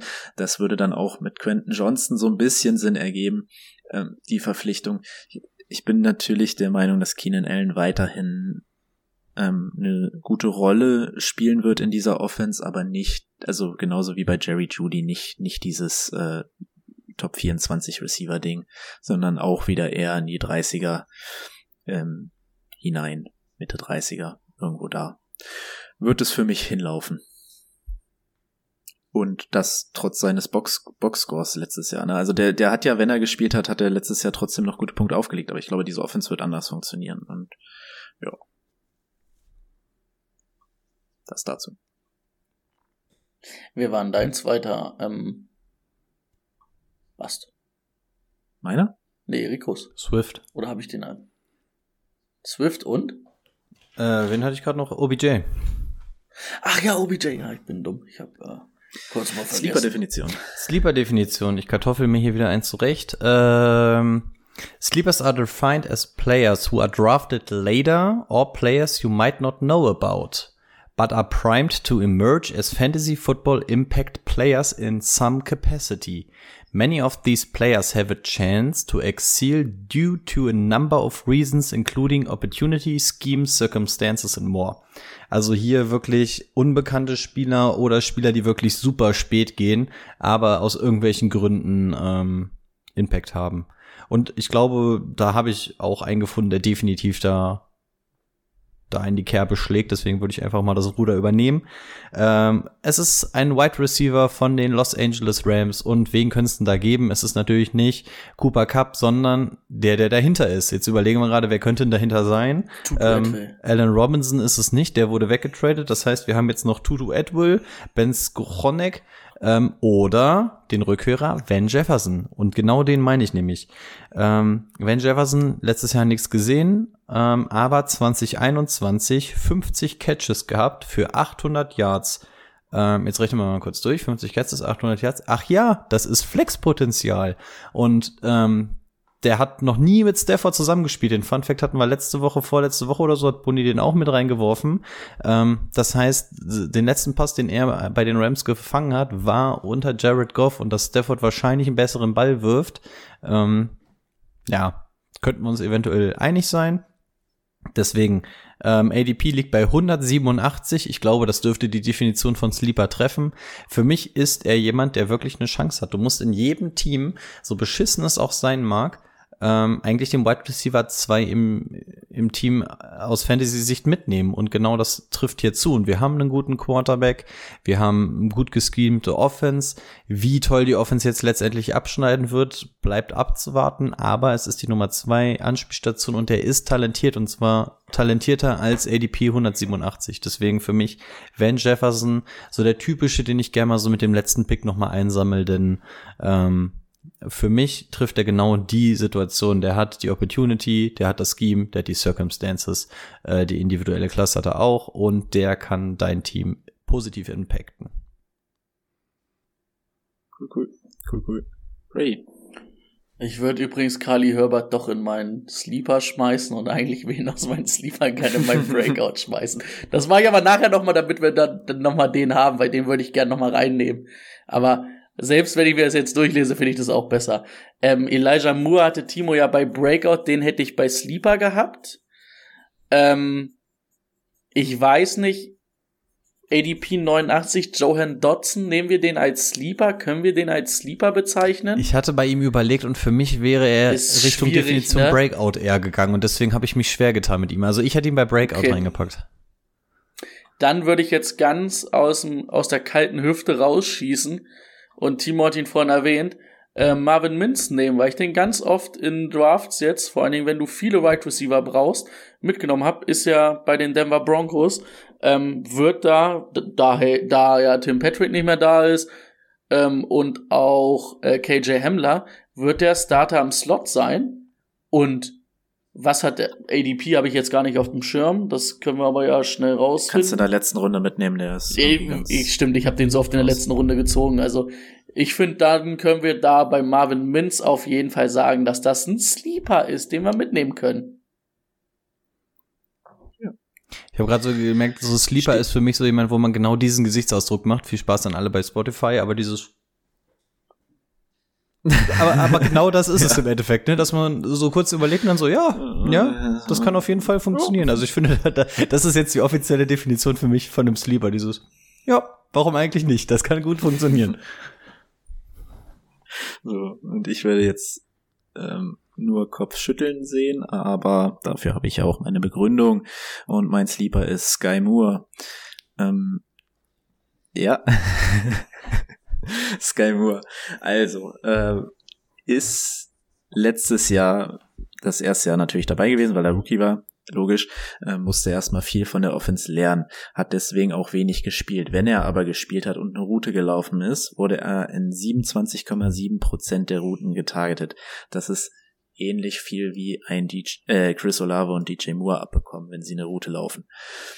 Der Mann wird dieses Jahr sehr viel öfter auf dem Feld sein, weil Juju weg ist, der ähm, ja auch einiges im Slot gespielt hat. Er hat, er hat letztes Jahr 40 Prozent im Slot gespielt und ähm, auch ein bisschen im Backfield rumgehampelt und aber auch Outside gespielt und konnte das auch bieten. Ähm, vor allem gegen Press sah der echt ganz gut aus. Auch ein guter Zone Receiver. Also hier spricht alles für mich, dass der sein ADP aus, outperformen wird. Ich sehe auch irgendwie für mich immer noch kein Receiver, kein Right Receiver, so muss man es nennen, in diesem Team, der ihm ja gefährlich werden kann. Also noch, am ehesten noch einen Justin Ross, wenn er wirklich die Kurve bekommt oder wenn er wirklich das sein kann, was er im College mal war dann könnte ich mir das noch so ein bisschen vorstellen, aber sonst sehe ich da niemanden und deswegen glaube ich an ein Second Year, ähm, ein gutes Second Year von Sky Moore. Er wollte schon irgendwo auf Breakout erhöhen. Ich wollte gerade sagen, da, da, da kennst du uns ja. aber schlecht. Also für mich ist er ein super guter Sleeper. Ich habe nur die private Wette dagegen, weil ich Justin Ross und Rishi Rice in meinem Dynasty-Team habe. Deswegen hoffe so. ich auf die beiden. Nein, aber ich finde Sky Moore einen sehr, sehr guten Sleeper sogar. Okay. Komm halt immer noch nicht drauf klar, dass er die 24 trägt als Wide Receiver. Das macht mich halt nervös. Das ist die Beast Mode Nummer, das geht nicht. Das ist eine Cornerback-Nummer für mich einfach. Was? Äh, jetzt wird's aber wild.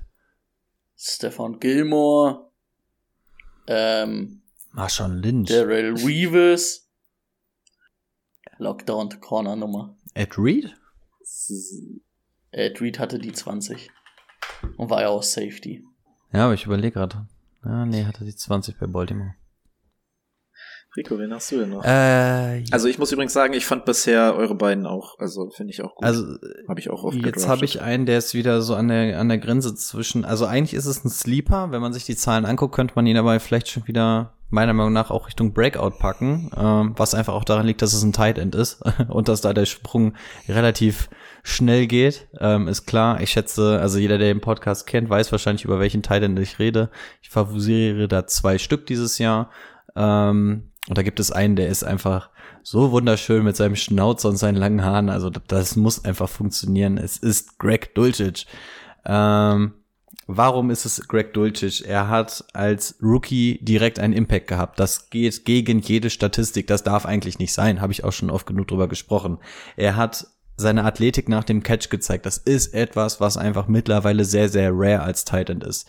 Ähm, dass du danach wirklich dieses Kittelgehen hast, um danach noch wirklich Yards zu machen und einfach dein Athleticism irgendwie zeigen kannst. Er ist eine Anspielstation für Wilson direkt in seinem ersten Jahr gewesen, sowohl erste Jahr für Russell Wilson und auch Rookie-Jahr für Greg Dulcich. Ist eine Connection, die kann man ähm, nicht so einfach unter den Tisch fallen lassen. Äh, Peyton nennt ihn unique das ist natürlich Off-Season-Talk, aber ähm, auch von einem Sean Payton jetzt nicht zwangsläufig das, was man tagtäglich hört. Also, und wenn der das schon sagt, dass der den als Playmaker und Unique bezeichnet, hm, bin ich zumindest hellhörig. Ähm, dann gucken wir mal, wo hat er denn geendet? Weil Greg Dulcich sollte dem meisten ja mittlerweile Name sein, wenn man sich mit Fantasy Football befasst. Und dann fällt einem auf, oh, der ist Tight End 30 nur gewesen. Wie kann es denn sein, dass wir dann überhaupt über Greg Dulcich reden? Und ja, es könnte daran liegen, dass er die ersten sechs Spiele gar nicht gespielt hat. Der Junge hat nur zwei Drittel der ganzen Saison gespielt ähm, und trotzdem offensichtlich sich einen Namen gemacht. Und deswegen meine ich, wenn du, wenn du auf Titan 30 bist und ihn irgendwo Richtung Top 12, was bei Titans nicht schwer ist, Richtung Top 12 projectest, dann kannst du fast schon sagen, dass das ein, dass das ein Breakout ist, ne? Weil dann mindestens das Doppelte. Ähm, ich habe ihn jetzt aber als Sleeper genommen, weil man kennt ihn eher nicht und auf Titan ist es, glaube ich, sonst so einfach ein Breakout ähm, zu finden. ADP liegt bei 132. Strange of Schedule schenke ich meist nicht viel Beachtung, aber es unterstützt meine These. Deswegen auch das nochmal, ähm, ist der fünft einfachste für ein Tight End. Deswegen kann ich das natürlich nicht außen vor lassen. Ähm, Deswegen Greg Dulcich für mich definitiv einer, den ich mir auch spät mitnehmen werde, was aber sowieso meine Taktik auf Titan ist, aber den mag ich. Okay. Brady. Achso, du, du hattest dir eben noch einen aus der Hüfte geschossen, ne? deswegen hast du jetzt. Ja, ich hätte, wie gesagt, ich habe noch einen, den würde ich unter Breakout tun, aber den werdet ihr mir auch wieder unter Breakout ausreden, weil es schwierig ist. Wie ist Warte mal ganz kurz, hat sich gerade wieder wer verletzt? Ja, oder? aber jemand aus meinem Dynasty-Team, also nichts Besonderes. Nur Tra Travis Mar Terrence Marshall wurde gerade auch wieder vom Feld gefahren. Das ist schon, ja, aber es ist halt mein Dynasty-Team. Sorry. Ja. Weil, also da habt ihr noch wen, bevor ich jetzt hier das dann damit Ich beschließe? bin durch.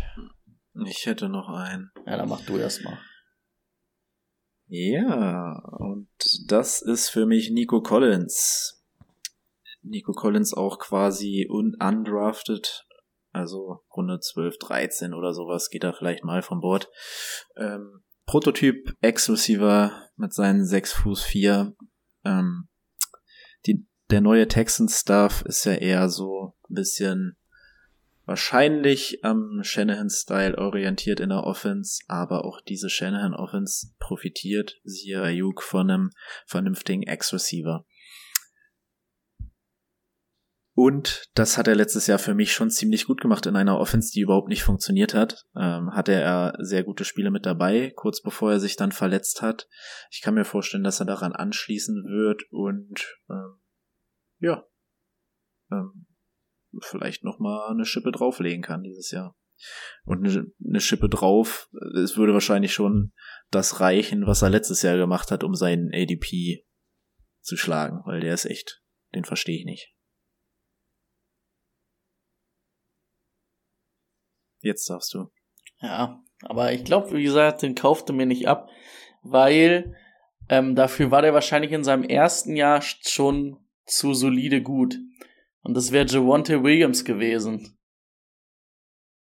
Der hatte aber halt Melvin Gordon an der Seite, der ihn 200 Attempts weggenommen hat. Und war unter dem Radar sogar ein guter Receiver. Aber ich, ich tu mich auch schwer mit Breakout, aber ist es ein Breakout, wenn der ein Top 15 Running Back wird? Ist es das ein Breakout? Es ist halt schwierig, ne, weil der halt aus einer Verletzung kommt. Aber er war halt theoretisch schon mal Running Back 17,5 PPR. Ist schwierig dann Breakout. Ich glaube, mein Problem ist, dass er damals schon als Running Back 1 für das Team gedraftet wurde. Also der wurde damals schon über Melvin Gordon gedraftet, Fantasy-mäßig. Deswegen wäre es für mich, glaube ich, kein Breakout. Es war ja nur die Verletzung, die dazwischen Also wenn du sagst, ja, wenn, wenn du sagst, er wird ein Top 15 Running Back, dann ist es halt ein Value mit einem ADP von, oder mit einem Konsens äh, Running Back 25. Ja, ich habe meinen Schocker mit DeAndre Swift, das reicht mir. Also als Value habe ich aber auch die letzte Ja. Folge wieder gesehen, wie, wie krass geil ich das finde, dass der an der Stelle überhaupt da ist. Und meiner Meinung nach ist das der Pick, der Brady letzte Woche im Mock Draft äh, auch so krass geholfen hat. Ich überlege gerade, weil mit Carly Herbert als Breakout bin ich eigentlich auch dann nicht zufrieden. Das wäre dann eher auch Sleeper wieder für mich. Weil kann, muss aber nicht und ist halt relativ spät. Also Ja, ist so halb, Hälfte, ADP 100, ne? Hälfte, Hälfte, ja, so 99 halt. Hm. Was machen wir? Wen könnten wir noch breakouten? Ah, Also ich muss sagen, ich bin durch mit meinen Spielern. ich auch, aber ich brauche jetzt noch einen Schocker. Kirtland Sutton. Vielleicht hast du nächste Woche einen rein. Oh ja, das wäre, Brady, das wäre ein Sleeper. Ja, für Brady ein Breakout, der geht ja in die Top 10 hoch. Also ja, ja, stimmt, ja, okay. Hm. Wenn ihr mir Top 15 als Breakout gibt, ja, dann muss er, dann muss ich- er aber auch mindestens außer Top 40 kommen. Nee, dann würde ich Cortland Sutton nehmen halt, sage ich. Ähm, Kommt der in die Top 15? Ah, hau mir doch ein Ding. Das ist, Ich weiß nicht, wo du das siehst. Also ich glaube, du verrennst Das ist da. übrigens das Lustige. Wir haben hinter den Kulissen die ganze Zeit gerade Diskussionen, weil Brady Kirtland Sutton bedeutend höher sieht als wir beide. Und das ist, es hat so leichte Vibes wie die Josh Allen Debatte damals, die sich über zwei Jahre die, Oh, diesen ja. Podcast fast gespalten hätte und die Nation da draußen. Ähm, deswegen ist es gerade so ein Running Gag äh, immer mit Sutton gerade untereinander. Muss man vielleicht auch mal sagen, damit man das versteht, weil wir es vorhin auch schon so ein bisschen angeteasert hatten. Andererseits sehe euch gar nicht Sutton so. als, als Nummer eins in seinem Team halt. Und da Ja, gibst du mir ja schade, dass recht, weil jetzt du Jerry Judy als Folge- Bast hast. Ja, ja, nee, ja, nee, trotzdem nicht. Okay, dann beenden wir wohl die Folge mit Kirtland Sutton, so wie ich es liebe. Aber bleibt noch dran für die Auslosung. Genau. Macht es gut, wir hören uns nächste Woche wieder. Auf Wiedersehen. Ciao, ciao.